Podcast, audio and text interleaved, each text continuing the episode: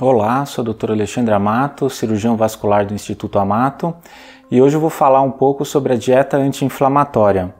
Todo mundo conhece a inflamação, a inflamação superficial, aquela que vem junto com dor, calor, rubor, né, quando a gente tem alguma inflamação na superfície do nosso corpo.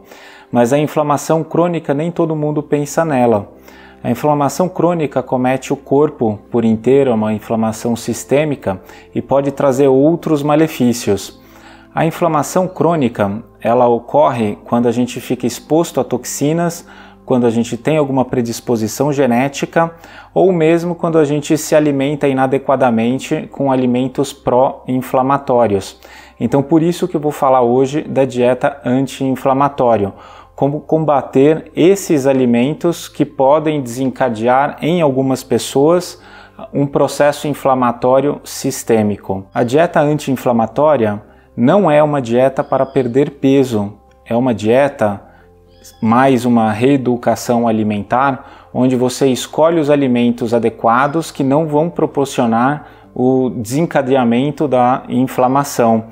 É uma mudança para médio a longo prazo. Bom, algumas dicas gerais sobre a dieta anti-inflamatória. Foque na variedade. Qualquer mudança para longo prazo, uma reeducação alimentar, a variedade é um ponto principal para que isso dê certo. Dê preferência para alimentos frescos. Evite processados e fast foods, que possuem muito mais químico. Dê ênfase na, em frutas e legumes. A ingestão calórica deve ser dividida em de 40 a 50% carboidratos, de 30% mais ou menos em gorduras e 20 a 30% de proteínas. Essa é a distribuição recomendada pela OMS. Com relação aos carboidratos, é, evite alimentos com alta quantidade de frutose e outros xaropes. Dê preferência para é, grãos integrais. Com relação à gordura, o azeite extra virgem é um dos melhores a serem usados. O ômega 3, que pode ser é, encontrado em frutos do mar, pode ser facilmente adicionado à dieta com alimentando-se com salmão, de preferência fresco, sardinha e outros frutos do mar. Tente comer 40 gramas diariamente de fibras. Você pode conseguir isso com frutas, legumes e cereais. Para atingir todos os fitonutrientes, uma maneira fácil de se pensar é deixar o prato bem colorido com legumes e frutas. Então, tomate, laranja, os berries, as frutas vermelhas, acrescentar toda uh, essa gama colorida de frutas e legumes facilita muito na escolha dos fitonutrientes.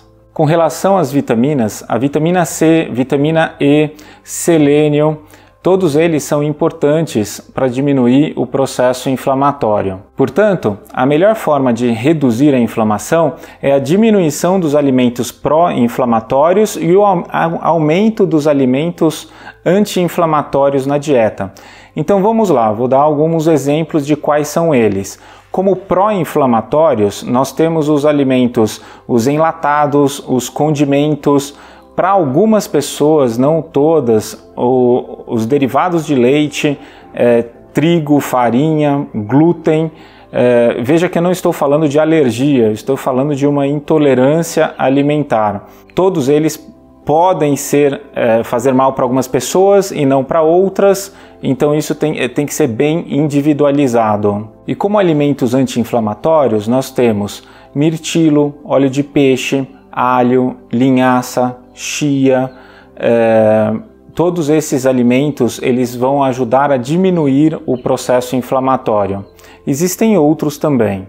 Eu vou fazer um, uma especial atenção aqui à lactose e ao glúten. Eles podem ser alergênicos, ou seja, causar alergia para algumas pessoas. Alergia é quando tem um edema de glote, uma reação é, muito rápida e que requer a ida a um hospital. Essa alergia não é o que eu estou falando aqui agora, eu estou falando de uma intolerância alimentar, um, um aumento da reação inflamatória a determinados alimentos. São reações que ocorrem de 24, 48, às vezes até 72 horas depois da ingesta do alimento. Então é difícil fazer a correlação do que foi o alimento que desencadeou o mal-estar. E esse mal-estar pode ser desde lesões na pele, como no caso de vascular, a sensação de dor, cansaço, inchaço é, em membros inferiores. Gostou do nosso vídeo? Curta, compartilhe, clica no sininho, assine nosso canal e nos vemos no próximo.